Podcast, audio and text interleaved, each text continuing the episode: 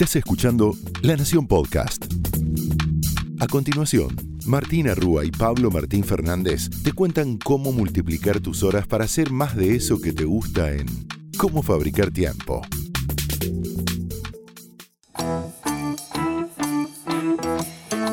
Bienvenidos a Cómo Fabricar Tiempo, donde te prometemos que si invertís estos 20 minutos vas a multiplicar tus horas para hacer más de eso que te gusta. Mi nombre es Martina Rúa. Y yo soy Pablo Martín Fernández y aquí volvemos con nuestro quinto año del podcast, no lo podemos creer. Y la sexta temporada. Nuestro primer episodio de este 2022, ¿sí? Y el año pasado nos centramos en intentar acompañarte con todos los cambios que la pandemia fue ocasionando, que ya vimos también en 2020 cuando Siempre nos acordamos con Martu que nos juntamos a principios de marzo 2020 para algo que iba a durar unas semanas, unos meses. y acá estamos. Y este año también arrancamos por ahí porque obviamente los cambios siguen. Por suerte estamos mejor pero los cambios siguen y hay mucho impacto en el día a día del laburo de todos los que nos están escuchando. Así que, ¿qué le vamos a contar hoy, Martu? Hoy vamos a seguir trabajando algo que en el 2021 era una novedad y que promete ser un cambio drástico en cómo organizamos el trabajo a nivel global. Muchísimas compañías alrededor del mundo están ensayando algo que conocemos como un modelo híbrido. Y hay otras, Pablo, que se están animando a algo un poco más eh, profundo, podemos decir, o algo más de raíz que tiene que ver con una modalidad conocida como Remote First. ¿Qué quiere decir Remote First? Bueno, trabajar a distancia como primera opción. Son compañías que deciden mantener eh, la era remota más allá de la pandemia y que las personas, los empleados, puedan desarrollarse desde cualquier punto del mundo, en algunos casos, o en otros que trabajen cerca de las oficinas, pero que vayan solamente algún día a la semana, una vez cada 15 días, o distintas modalidades que hoy les vamos a contar. Realmente es un gran cambio, ¿no? Imagínate que por primera vez en, la historia del trabajo nos animamos a sacudir una raíz que era la oficina. Eh, la pandemia del coronavirus de COVID-19 nos permitió hacer una pregunta que nadie se animaba a hacer. ¿Y si trabajamos a distancia? ¿Qué pasa con la productividad? ¿Qué pasa con, la cultura de la compañía? Bueno, un montón de preguntas que nos estamos haciendo todos los que formamos parte del universo laboral y que hoy queremos compartir con ustedes. Remote First es un ensayo, es algo menor, pero lo que predomina, Pabli, es el modelo híbrido, ¿no? Sí, como, como decíamos al principio, ¿no? Desde 2020, esto es un gran experimento que nadie sabía para dónde iba a ir. Y lo que se está encontrando como una solución justamente híbrida que es otra manera de decir intermedia, de encontrar un punto de encuentro justamente entre lo que muchos quieren, que quizás es, bueno, che, podemos volver el tiempo atrás, eso ya no se puede, y o lo que otros quieren es, bueno, me encantó esto de estar en mi casa todos los días, ¿cómo hago? Bueno, el punto medio es esta solución híbrida, ¿no? Que es, dicho en criollo, algunos días trabajo en casa, algunos días en oficina. ¿Sí? Acá con, con, con una referencia de Matías Guidini, les contamos algunos datos sobre este modelo híbrido, ¿no? En Argentina está en un 60% más o menos el modelo híbrido. Acá una aclaración, ¿no? Obviamente hablamos de, como decimos siempre en el podcast, de industrias que se pueden hibridizar, por ponerlo de alguna manera. Obviamente no estamos hablando de una fábrica, por ejemplo, en el cual tenés que estar al lado de la línea de montaje para dar un caso, ¿no? Pero, por ejemplo, trabajo de oficina, eh, ese es el típico ejemplo, ¿no? Entonces estamos en un 60% modelo híbrido y algunos tienen pensado aumentarlo hasta un 75% en algunas empresas. En cambio, el 100% remoto son el 16%, pero en el futuro se cree que será el 5%, o sea que de alguna manera se va a achicar, ¿no? Eh, así que ahí hay que ver cómo se maneja eso. Fuera del aire, como se suele decir, hablamos con Martu, de que, es, es compleja esa situación, ¿no? Porque cuando das full remote, ¿cómo pasas después hacia híbrido? Mm, es complejo, con la misma gente. Muy, difícil. ¿Cómo haces con la misma gente? Y la decisión de esto es cómo también estas decisiones, en algunos casos, se toman de manera unilateral. Según Matías, el dos tercios es unilateral, es decir, la toma como la empresa, y en un tercio se decide con el empleado. Y eso también es algo que tiene que ver un poco con lo que venía contándoles Martu de, bueno, que también el trabajo remoto tiene mucho que ver con, con haber escuchado al empleado o la empleada, ¿no?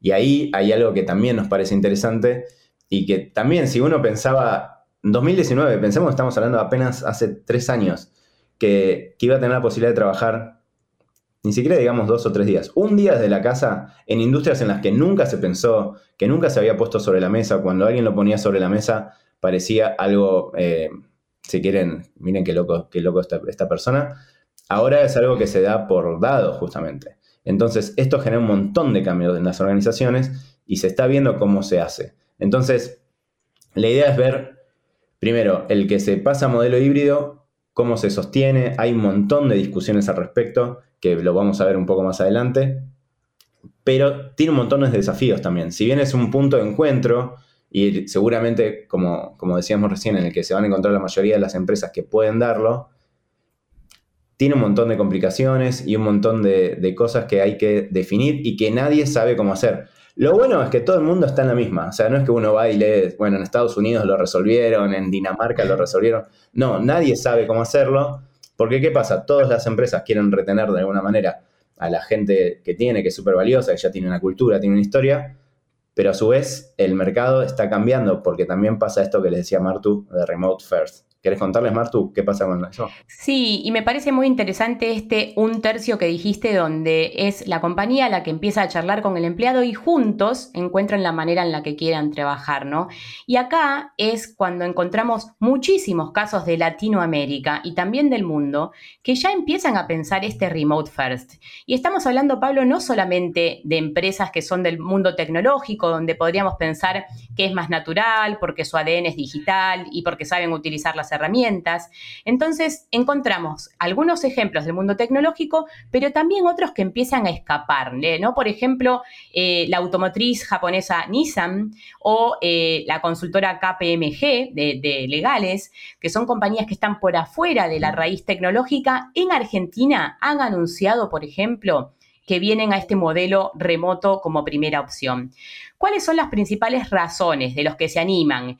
Para que se den una idea, en Argentina también está Naranja, que es una compañía eh, de, financiera, como una fintech. Eh, tenés a Mercado Libre, una de las grandes compañías empleadoras de nuestro país. O Ethermax, la compañía que hace este videojuego eh, que es el Preguntados, esta aplicación para jugar con el teléfono. Todas las que les acabo de nombrar ya hicieron una comunicación oficial que dice vamos a trabajar a distancia como primera opción. Realmente suena jugado. ¿Cuáles son las razones que dan? Bueno, porque es un pedido de sus empleados, porque quieren tener a los mejores talentos afuera de las ciudades principales, porque quieren darle a las personas la posibilidad de elegir y porque se dieron cuenta que podían seguir con operaciones exitosas y eh, construir donde el trabajo, donde ya no es la persona la que tiene que elegir dónde trabajar, sino que dice, yo quiero trabajar, quiero dar mi talento, pero quiero decidir desde dónde voy a vivir es realmente un cambio de paradigma que cuesta imaginarlo. Si en el 2018 yo te decía esto, Pablo, o en el 2019 me dirías, dale, Martueque es el mundo ideal, puedo elegir la compañía y puedo elegir la ciudad del mundo desde donde voy a trabajar. Bueno, sí, suena bien, pero seguramente tiene grandes desafíos. Estas empresas que les acabamos de nombrar ya anunciaron este modelo, como decía Pabli, esto no está terminado de cocinar, es un producto mínimo viable en el cual todas están embarcando y hay grandes desafíos para pensar. Sabes también que estuvimos hablando con Cristina Johnson, que, es la jefa de, personas a nivel global de Octa. ¿Quién es Octa? La compañía que compró a OutZero. ¿Se acuerdan cuando les contamos el caso de OutZero? Eh, que es eh, una empresa argentina que es remote first, ¿no? Esta fue comprada a nivel global y pudimos preguntarle a Cristina Johnson, que es la jefa de recursos humanos global, ¿Cómo es que se crea una cultura cuando no ves a las personas? Te digo algunas cositas, Pablo, de las que nos dijo. Ella dice, se trata de que todos los empleados, independientemente de su nivel u ubicación, tengan un valor equitativo, una contribución, un acceso a la información, gran tema, un liderazgo, una tutoría, un entrenamiento y oportunidades de, regreso, de progreso equitativas. Muy difícil pensar todo esto en el mundo remoto, pero son muchas lo que lo están haciendo. ¿Cuáles pensás que son los desafíos en este mundo? Sí, ahí, a ver, nosotros también, bueno, con Martu obviamente en este tiempo leímos un montón al respecto, hablamos con un montón de colegas el, mayor desafío que, se ve, a ver, antes que nada, lo, que, lo que venía contando Martu tiene todo el sentido.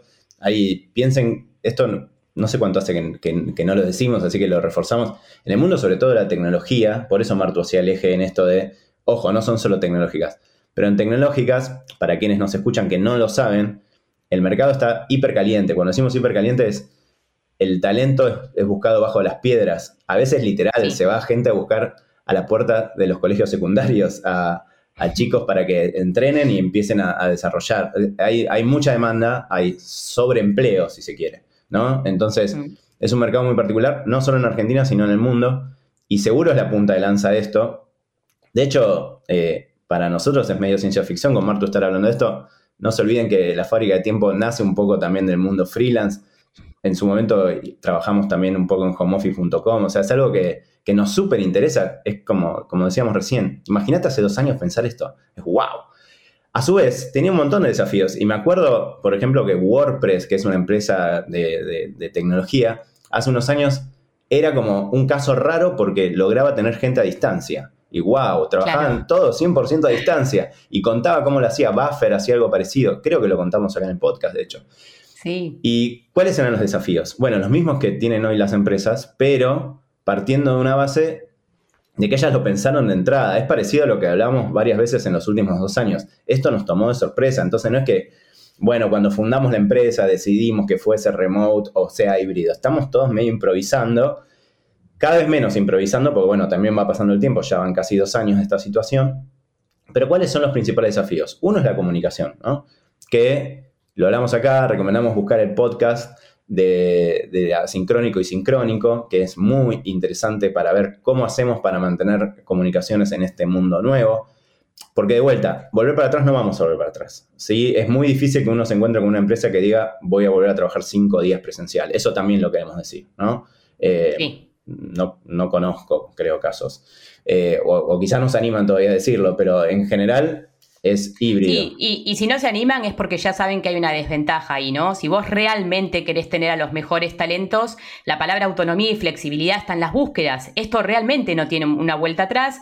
Como vos decís, hay todavía algunas compañías que se, eh, están todavía desde el capricho, desde la creencia que si las personas no están los cinco días acá las cosas no funcionan, pero van a tener grandes desafíos de tener al mejor talento, eso desde ya. Sí, sí, porque eh, también importante, las tecnológicas ya no son un lugar donde solo trabajan desarrolladores, eh, que tienen un montón de trabajo y un montón de búsquedas. Empiezan a buscar talentos de otras áreas y eso también genera digamos, estas tensiones o desafíos en compañías que quizás antes ni se les ocurría todo esto que estamos hablando, ¿no? Que lo veían como algo muy lejano. Pero bueno, desafíos. ¿Cuáles son? Uno es la comunicación, que es, esto parece un cliché, pero tiene mucho de cierto, mucho de lo que se veía en la oficina era sin pensar, ¿no? No era que uno Ah, pensaba, bueno, ahora a las once y media voy a ir a golpearle el hombro a, a, Martu y le voy a preguntar tal cosa. En general se daba. Eso es muy difícil de generar en, remoto. Si bien hay un montón de opciones, las plataformas de, digo, Slack, Team, eh, Meet, todas tienen alguna cosa parecida a eso y lo tratan de, de asimilar, no es lo mismo. Digo, no es lo mismo y no va a ser nunca lo mismo. Y de hecho hay un montón de experimentos, ya podemos meternos en el metaverso, pero hay un montón de cosas que no son lo mismo. Eh, eso no significa, y seguramente lo que está acá es el, contrapeso de, bueno, está bien, pierdo eso, pero no tengo que hacer commuting, ¿no? No tengo que ir y volver. Sí, de hecho conocemos, Pablo, varios ejemplos que hemos ido estudiando que hacen estos coffee breaks, donde se trata de generar esta serendipia de, che, Martu, se me ocurrió esto como cuando nos juntábamos a tomar el café y armar las cosas y ahora lo hacemos virtual. Entonces, sí, es verdad, hay intentos, la tecnología ayuda, pero no es lo mismo que esa serendipia del te crucé cuando estábamos yendo al café y es un desafío en el que desde recursos humanos y también desde comunicación se está trabajando mucho. Sí, por eso volvemos a esto, ¿no? Lo híbrido es un, es un punto medio de, bueno, mientras estamos viendo qué hacemos, estamos en este punto de encuentro y, y tiene un poquito las dos cosas. ¿Qué es eso? O sea, si uno decía hace un tiempo, voy a estar dos días en casa, era para festejar, y bueno, y ahora muchas empresas, como decíamos recién, están en ese viaje. Entonces, comunicación, colaboración también era algo que se daba de manera, eh, en algunas empresas no se daba nunca, está claro, digo, pero en otras sí, forma parte de la cultura de, che, mira, se me ocurrió esta idea, ¿cómo le podemos encontrar la vuelta? Y eso siempre se puede generar en una sala de chat, pero no es lo mismo. ¿Por qué no es lo mismo? O sea, porque el otro desafío también es la cultura, ¿no? La cultura que que puede parecer algo como muy abstracto, es lo que en muchos casos diferencia una empresa de otra, o una organización de otra. Y es muy difícil, y le estamos leyendo mucho con Martu esto, es muy difícil transmitir la cultura por herramientas digitales. Lo haces con un emoji, pero no es lo mismo un emoji o un GIF animado que ver, lo digo para el bueno y para el malo, ¿no? Eh, que ver lo que pasa en una oficina. Porque en las oficinas, primero se ven cosas de manera mucho más transparente, porque en el chat, en general, en general tenés más tiempo para pensar. En general, eh, no estás en, gesticulando todo el tiempo, ¿no? Entonces, todas esas pequeñas eh, interacciones se pierden. Y, la cultura es algo que otra vez diferencia en las industrias, por ejemplo, no sé, industria X, eh, una empresa es de tal manera y otra empresa es de tal otra manera. Y eso durante mucho tiempo también era una manera de atraer talento. Entonces, ¿cómo atraigo talento si, si, no se va a notar eso? Que durante quizás algunas empresas, décadas, construí una cultura de tal tipo. Bueno, y esa cultura, ¿cómo hago para replicarla en Slack, en Teams? Eso es un desafío gigante para empresas que llevan ya muchas décadas, pero también para las nuevas. Es cómo voy a generar cultura a distancia. Eh, y venimos hablando con mucha gente y es difícil. Y tratan de encontrar maneras. Algunos parches, si quieren por ahora, de vuelta, estamos todos en modo construcción. Puede ser que en un tiempito esto, esto se le encuentre la manera, ojalá. Es eh, generar algunas interacciones puntuales en el año, juntarse dos veces al año, cuatro veces al año. Y eso, por lo menos, hace que te veas. Hay mucha gente que no se vio con la gente con la que está trabajando en el último año, porque hubo equipos que cambiaron y eso genera algunos desafíos, ¿sí? Eh, es muy común que cuando alguien se ve ahora le llame la atención que la persona es más alta de lo que creía o que se viste distinto a lo que creía, porque en, Zoom no te das cuenta de esas cosas. Entonces, eso es algo que son desafíos importantes, más allá de esto que, que, obvio que es un detalle de color, pero sí el de la comunicación, sí el de la cultura, y sí también, que lo hablamos con Martu antes, el tema de, bueno, se pierde un poco también el registro de las jerarquías. Quizás es algo bueno eso, pero en las oficinas, sin querer, de alguna manera, o, a veces, o a veces queriendo, muchas veces queriendo, se transmitía quién es quién. Y eso en, en Slack o en, en, mismo en WhatsApp es más o menos somos todos parecidos. Entonces, eso tiene un montón de cosas positivas, pero también para algunas empresas eso es un enorme desafío. Sí, me parece que el punto de la sociabilización es otro gran punto. Eh, en lugar de trabajo nosotros generamos relaciones de amistad, a veces amorosas, a veces tantas cosas, ¿no? Uno encuentra en los trabajos personas con quien, no sé, a mí los trabajos me han dado grandes amigos y tiene que ver con el tiempo compartido en la oficina, las horas, las conversaciones, la serendipia. Entonces hay otro gran punto que se trata de entender. Conocemos muchas compañías que están haciendo happy por más que no vayan a la oficina en un tercer lugar para generar esta sociabilización. Y también sabemos que en la pandemia tanto la creatividad eh, como las ideas más diversas han sufrido. Entonces ahí hay un desafío para seguir adelante. Para este capítulo hablamos con varios expertos. Por ejemplo, hablamos con Matías Guidini, que es especialista en el mercado del mundo del trabajo, es autor del libro Mi trabajo ahora, y hablamos con él y le preguntamos cuál crees que es el principal desafío para el trabajo mayormente remoto. Esto nos dijo. Yo creo que el tema de la cultura es el desafío, ¿no? Em, claramente es donde el modelo remoto em, totalmente o mayormente, digamos, a distancia, creo que aún no lo ha podido resolver, eh, fundamentalmente porque lo que diferencia las compañías y genera ventaja competitiva sostenible del tiempo es la cultura, es decir, cómo se hacen las cosas más que las cosas que hacen, porque ya hemos visto que las cosas que una compañía hace, ya sea servicios o productos, tarde o temprano se terminan copiando. Lo que no se puede copiar es la forma de cómo las personas hacen lo que hacen, las conductas, los hábitos, los valores, las creencias. Y eso de manera remoto, digamos, eh, no estaría funcionando a la par de lo que era eh, una situación de trabajo con presencia física. Creo que ahí el rol del líder es fundamental eh, porque es el que transmite la cultura, también el rol del CEO, del número uno, en decir en dónde pongo el foco. Pongo un foco en pensar cómo construir esa cultura de manera virtual o cómo mitigarla o pongo el foco solamente en los resultados de negocio eh, y con una mirada más de corto plazo, bueno, habrá que pensar, eh, pensar y diseñar y crear espacios de cultura virtuales que personalmente creo que nunca van a poder suplantar lo que tiene que ver con la presencialidad.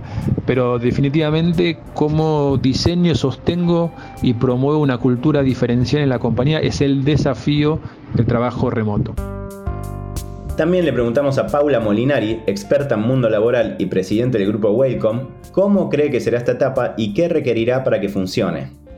Por primera vez la mejor solución no es la que está ligada a la necesidad organizacional, sino la que está enfocada en las necesidades de la gente, o sea, en los aspectos individuales y los aspectos bien humanos.